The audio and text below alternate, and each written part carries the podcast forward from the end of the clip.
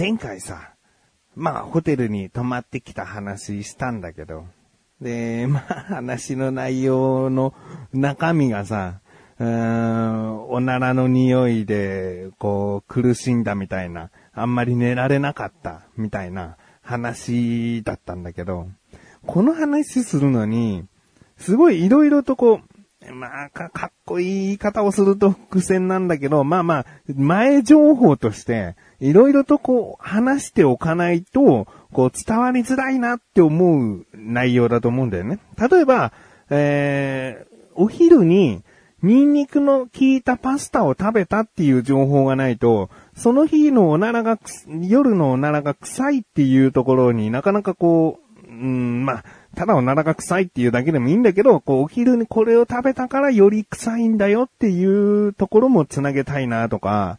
あと、まあ、ベッドが、こう、内シーツがこう折りたたまれてて、で、ベッドに入ると、なんか、ラッピン、サランラップでこうビーってやられたように、こう貼って、ベッドが乱れにくくてとてもいいという情報からのそこでおならしちゃったから、こう充満しちゃってみたいなところだったと思うんだよね。で、一個、もう一個その話の中に、うーんあ、この情報も入れとかなきゃなっていうことで入れといたのに、回収せずに話終わっちゃったんだよね。うー、まあ、どうでもいいんだよね。どうでもいいんだけど、自分の中で編集してて、あー、この話してんのにそこ触れないのかって終わっちゃった部分があったんだよね。えー、それがですね、僕、窓際のところに寝てて、日の出が見たかったから、えー、カーテンをもう開けっぱなしにして寝てたんだというところをちょっと入れたんだけど、あの、朝日がこう、日の出がこう出てきて朝日になってきた時に僕、でも全然こう寝るの遅かったから、目が覚めきらないというか、あ、なんかもう、おあ起きなきゃな、朝なのかなっていう意識はあるんだけど、神さんに、日の出見るんでしょって言われて起きたっていうところなんだよね。前回話したのはね。だけどそれまでこう、うなされつつあったのが、こう、朝日が直射日光で、このベッドに降り注いでたのね。でも暑くてしょうがなかったの。うーん、カーテンってだから閉めるんだな、みたいな。朝起きてだからカーテンって開けるんだな、みたいな。直射日光がすごくて、で、まあ、それで、すんなり、あ、朝だ、おはようって起きれればいいんだけど、僕は寝つきが遅かったから、それでももうまだ寝たいよ、っていう気持ちで、まあ、暑いなーって思いながらも布団をもうめちゃくちゃに吐いてたの。うん、だからより、より家族の中で一番寝相が悪かったっていうところをね、布団がもう乱れまくって。うんそういうところで、えー、あえてこのカーテン開けっぱなしにして寝たんですよの話を入れといたんだよね。あそこを拾ってないじゃんっていう、なんかね、まあ、聞いてる人にとったら全然そんな気にも留めない、いつもみたいなあ日常的な話をしてるんだろうな、なんだと思うんですけど、たまにですね、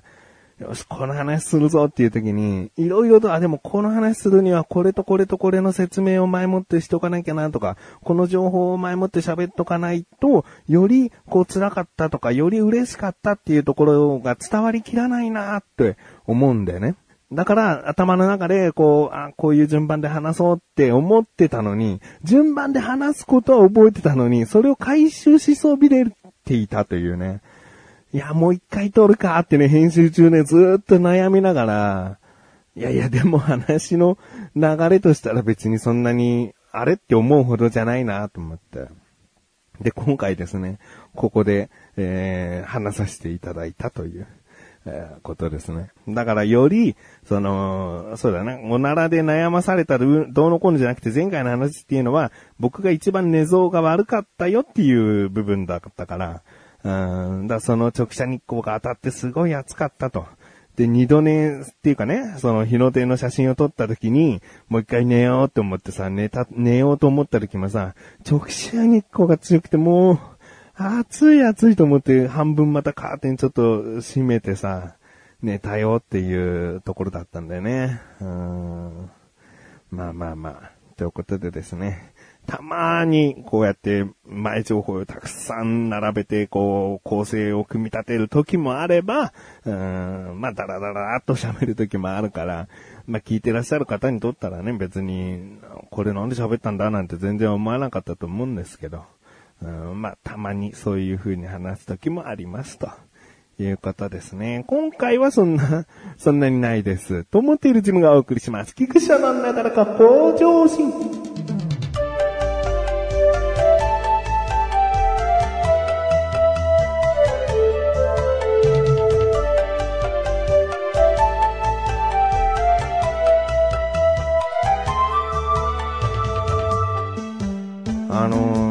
最近さあ寝ようかなと思う時にさ、ベッドに入ってさ、あの、うちのね、自分家の普通のベッドです。えー、ベッドに入ってさ、スマホをちょっとチロッとこう見るんだよね。寝つく前のもう一杯みたいな、なんか そうもう、もうちょっとだけじゃあ最後、スマホいじろうかみたいな時間があるんですけど、その時に最近もう、やめた方がいいんじゃないかと思うことがあって、TikTok なんですよね。いや、もちろん、ああの、動画を上げる方じゃなくて、もう動画を見る側としてなんですけど、あの、止まんないんだよね。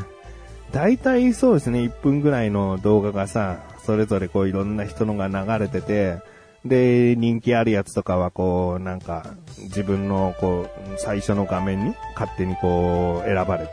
表示されるんだけど、ああ、あんま興味ねえなと思ったら、親指で上にシュッてやると次の動画になってさ、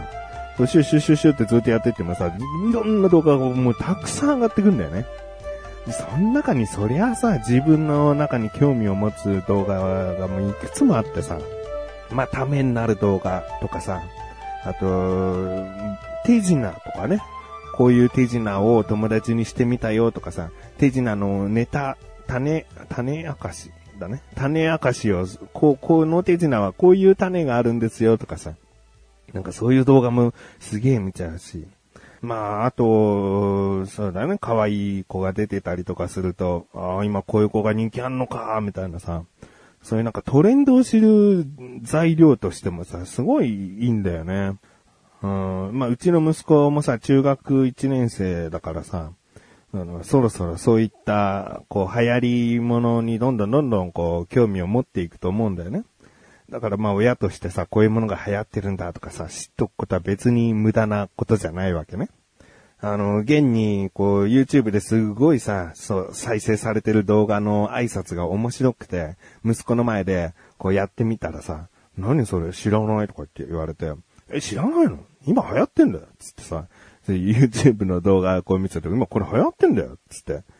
で、でも動画見せてもさ、ポカーンとして、ああ、そうなんだ。別にそんななんか、なんとも思わないけどな、みたいなリアクションしてたくせにさ、3日後ぐらいにさ、学校から帰ってきてさ、パパつって、なんかすげえ学校で流行ってた。いろんな人が知ってた、つってさ。だろうつって。うん、だから逆に、息子よりも先に若者のその流行りを教えることもできるしね。うん、置いて、息子が時代に置いてかれないようにね。うん、まあまあそんなことしなくてもね、うん、興味あるものに興味持てばいいと思うけど。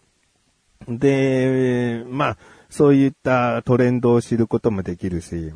あとまあ、そうだ、あの、僕のおすすめでよく流れるのが、こう、ミニチュアの料理動画みたいな。うん、普通の料理動画じゃなくて、ちっちゃいサイズの、こう、料理をする。アジフライ、ちっちゃいなんかアジがあるんだよね。まあ、子供だろうけど。想像している、こう、何倍ものちっちゃいやつ。小指の爪サイズ、爪、第一関節ぐらいか。小指の第一関節ぐらいのちっちゃい魚を、お三枚におろして、で、衣つけて、アジフライにしてるような動画とか、普通に酢豚をね、そういうサイズでちっちゃく作ってる動画とか、あなんか、細かいけど、なんかうまくや、やるもんだなみたいな。うん、で、あ、これいいなと思ったのが、肩甲骨の外し方、あ、剥がし方。肩甲骨って剥がれてる方がいいよみたいなことをよく言いません？あのなんか天使の羽みたいに背中が、骨がグッてこう出てる方が、こういいよみたいな。うん、だそれを知って、で、神さんが全然肩甲骨が剥がれてなくて で、剥がしたい剥がしたいって、こう思ってたのを覚えてたから、あ、これやってあげようと思ってさ。肩甲骨の剥がし方の動画をこう、よーくこう、3ステップあるんだけど、これよーくこう見て覚えようと思うんだけど、でもなんか実際夜になってやってあげるよって言った時に忘れそうだなと思ってさ、いいねをしといたんだよね。で、自分がいいねしたやつっていうのは、後からもう一回見たいなと思った時に自分がいいねしましたよリストみたいのがあって、そこからまた見れるかなと思っていいねしたんだよね。で、いざ夜さ、神さんに肩甲骨剥がしてあげようかって言ったら、やってやってやってさ。で、いざやり始めようと思ったら、やっぱりこう、なんか曖昧になっちゃって、あれこんなんだったっけな、みたいな。で、あの、動画やっぱ見ようと思ったらさ、僕まだ TikTok でさ、ログイン、まあ、会員登録みたいなことをしてなくて、いいねしたのが全然 リスト化されてないんだよね。うん、うわぁ、そうだったと思って。本当にさ、ただの暇つぶしの、暇つぶしのっていうか、まあ、楽しむためだけのものとしてたから、もう登録なんかしないやと思ってたんだけど、ここで登録必要かと思って。で、まあ、その、あの、うろ覚えのうん、やり方で、どうつって、うーん、つって神さんの全然実感の湧かない効果のまま終わっちゃったんだけど、いや、TikTok はもう登録しとくべきだと思って。で、会員登録もして。そしたらやっぱりちゃんといいねしたやつは、こう、後からでも見れるようにリストに入るってことが分かって、ああ、よかったよかったと思って。まあ、このようにですね、本当に、TikTok が、すごく僕のこう、生活に入ってきたんだよね。もう寝る前だけじゃなくて、ふとした時に、あ、動画何が上がってんのかなとかってさ、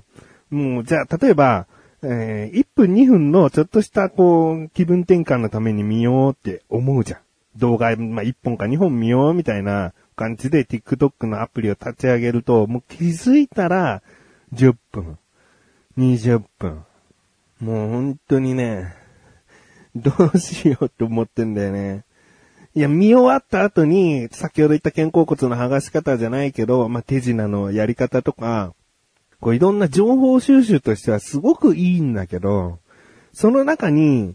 まあ、7割ぐらいは見てて無駄だったものも多いんだよね。まあ、無駄だったものかもしれないけど、その時は楽しいよ。まあ実際生活、実生活で役に立つものかどうかは別としても、やっぱりエンターテイメントってそういうもんじゃ、じゃあテレビのバラエティ番組なんで見るの？というのと同じように、まあ楽しいは楽しいから、えー、まあストレス解消とかにもなってるのかもしれないし、そういう効果あるんだけども、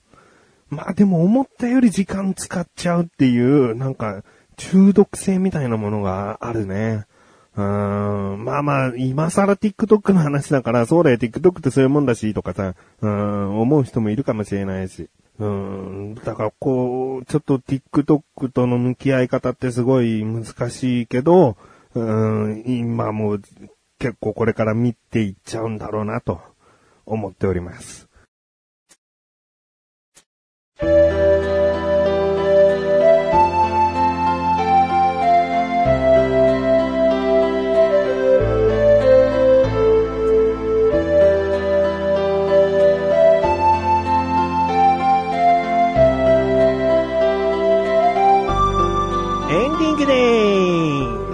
僕が TikTok で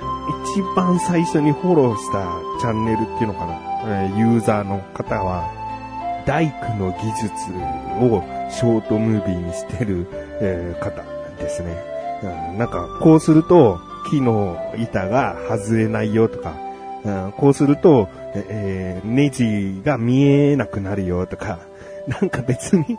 その大工をしてるわけでもない、家で DIY をしてるわけじゃないんだけど、その知ってて損ないなっていうか、見てて感心しちゃうんだよね。あ、なるほどな、こうすると確かに外れなくなるなとかさ、なんかそういうのを動画で見てると、すごい楽しいし、勉強にもなるし、と思って、こりゃフォローだと思って、えー、今んとこその方だけですね、定期的に見たいって思ってこう、フォローしましたね。えーということで、なだらかご女子は毎週水曜日更新です。それではまた次回お会いでき菊池処理したメガネたまりにもあるよ。お疲れ様です。